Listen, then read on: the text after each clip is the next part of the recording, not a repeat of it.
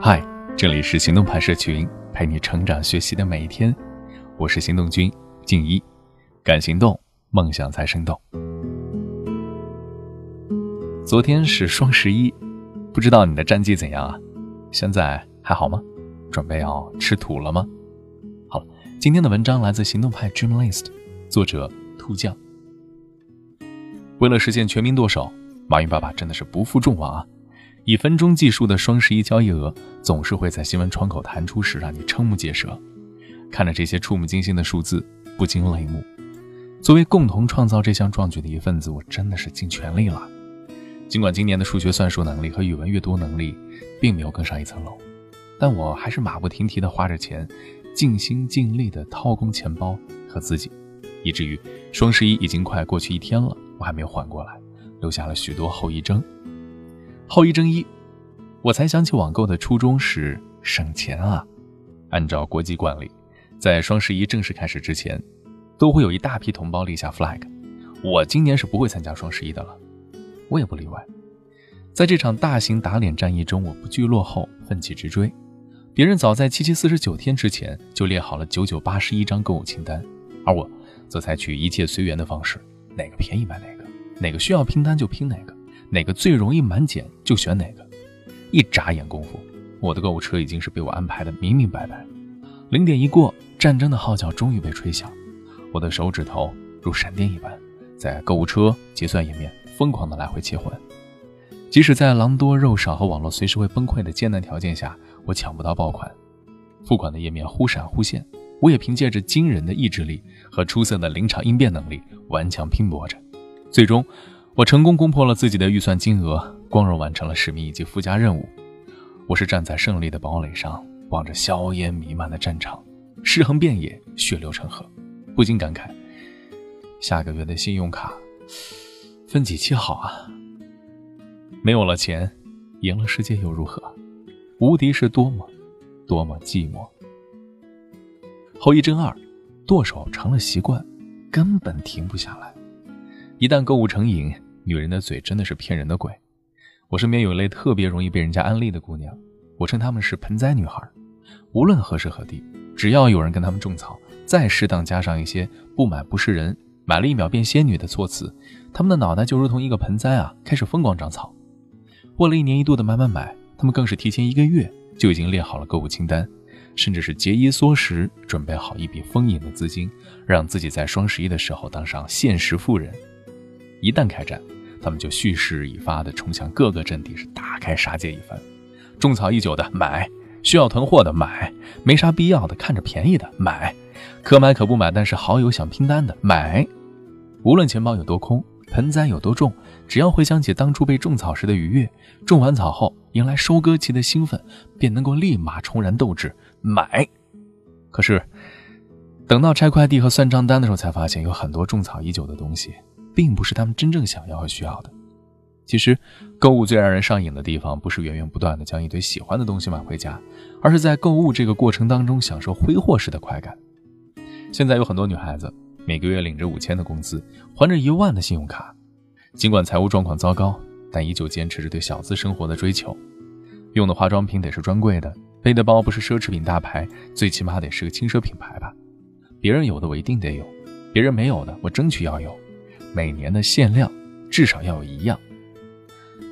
当这样的追求成为习惯，东西只会越买越多，越买越贵。就算你把想要的东西全部买到了，你也已经不可能快乐了，因为这种超出自己承受能力范围的购物欲，已经架空了那个所谓的小资生活。有人跟我调侃，双十一又将导致一次消费降级。很多盲目消费和凶猛购物的人，在双十一大潮退去之后，日常的消费能力将会大打折扣。而且，很有可能在很长一段时间内无法让自己重置回到双十一前的生活水平。但这锅马云爸爸真的不背。虽然刀是别人递的，但手却是你自己剁的啊！后遗症三，开始搞不清楚怎样才算是理智消费了。刚入职场那会儿，一直都觉得有钱就多花，没钱就少花的就是理智的消费观念了。于是我一有小钱就手痒痒的只想花钱，觉得钱不花出去。就很对不起自己，但我发现这种消费观念真的太不可控了。有钱的时候我就像是个富婆一样如沐春风，钱花完了就像是乞丐一样可怜兮兮，生活水平当然是忽上忽下，银行卡里的存款也从来没有超过三位数。最可怕的是，我在需要用钱的时候没有钱用。有次看病，医生开了一个三百多块的收费单，那个药是没有入医保的，只能自付。但那个时候正好是月底，你懂，卡里也早已没有余额，全身上下也只有不到十块的现金。于是就想着刷支付宝用花呗，结果那个医院只支持微信和信用卡，但当时我没有办信用卡，于是啊，尴尬。从窗口旁边出来，火急火燎的在微信上跟朋友凑了三百块。再排上了半个小时的队，但我很庆幸，那个时候我需要的只是三百，而不是三万。从那以后，我就意识到，在这个所谓理智的消费观念下，左右我花销能力的依旧是我的钱包，不是我自己。直到后来，我慢慢的有意识管理自己的资金了，会定期的审查自己的财务情况，才发现真正的理智消费应该是有钱没钱都小心花钱，钱少的时候按需消费，首先考虑必要的和急需的。不必要的和可滞后的，视情况而定。钱多的时候也不要飘飘然啊，觉得钱多就能飞，这飞得越高就摔得越狠。资金充足的情况下，反而更要头脑清醒，把消费区域划分成不同的等级之余，也要保有最后的底线金额，以防突发情况。再说说后遗症四，钱是花出去了，可是快乐也没了。买东西的时候，我们很容易获得满足。但买完东西后，我们也会陷入一种空虚感，甚至悔恨当中。不是觉得买了跟没买一样啊，就是买了之后很想骂自己当初为啥要买。这种购物延迟后悔感，大抵是因为我们没有做好消费心理准备而造成的。你看，很多时候我们在决定购买一件物品的时候，我们常常会忘了考虑一件很重要的事儿，就是问自己是否能接受购买这件物品的代价和后果。举个例子啊。好比你决定要分期的方式买一个笔记本，那么分期后的利息就是你要付出的代价，而东西买来它存在的价值就是要你要承担的后果。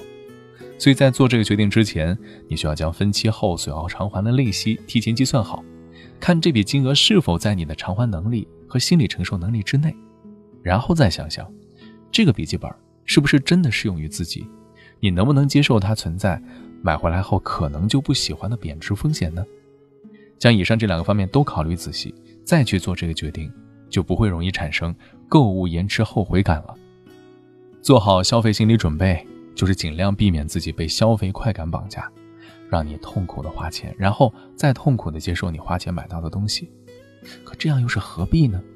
无论你花钱的初衷是什么，最后传递给自己的还是要一种愉悦才行。如果你花了钱换来的只是一场空欢喜，那还不如捐钱给贫困的我呢，是吧？这好歹算是积德做好事儿嘛。接下来就是终极后遗症了。双十一这场疾风刮得我是人财两空。双十一花钱天经地义，但最让我想不到的是人财两空这个结局。在十一月的第一天，我突然在一个只有三个人的群聊中被艾特。要不是这突如其来的战队邀约，我真的都忘记了这么一个群的存在。因为除了这一次对话，我和曾经这两个交好的小姐妹早已经没有了来往。由于从一开始我就没有打算参加这个游戏，于是这次时隔五年的对话，在我回复了一个无奈的表情后戛然而止。我没有点赞，他们也没有再说过一句话。我没想到这场跟老友的久别重逢，开始的这么匆忙，结束的这么尴尬。其实想想也挺尴尬的，若是没有这场游戏，是不是他们再也不会来找我了？而我也自私的想要当那个被动的人，幻想着总有一天他们会来找我。我想。很多人都托了这次双十一的福，终于跟自己失散多年的大学同学、高中同学、初中同学、小学同学联系上了吧？但又有多少人通过这次联系补上了一句简单真诚的问候，而不只是“哎呀，老同学，帮我点个赞吧”，之后就没有下文了。钱包空了可以填满，人情少了就很难再有。倘若下一次再和老友不期而遇，我真希望可以从随便唠嗑几句的叙旧开始，再以后会有期的祝福结束。可是，下一次又是什么时候呢？今天的关键词是消费。看见。说好的、大写的、渴望的明天，要赢过全世界。不过一眨眼，还没发现，青春早已蜕变。说过的、该写的、相遇的今天，岁月装扮的脸，改变，匆匆忙忙，认认真真的十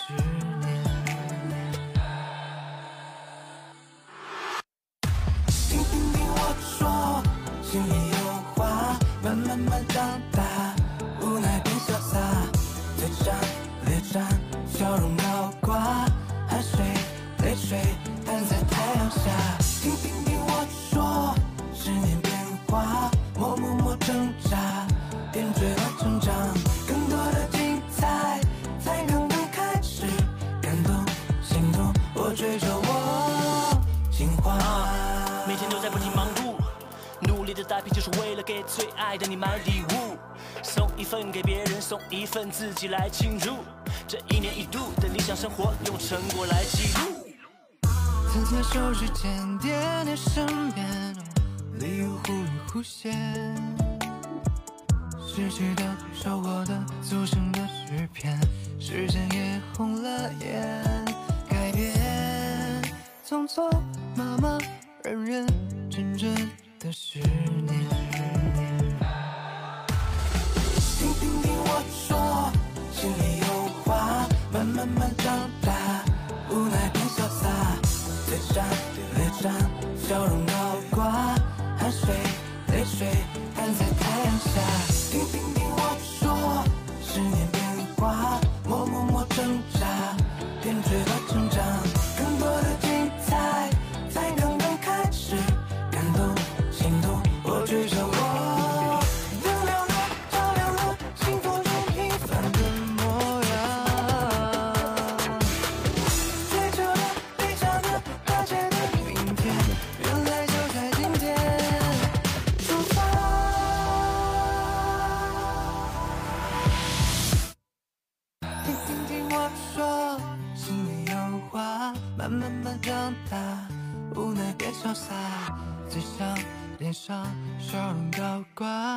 水泪水摊在太阳下。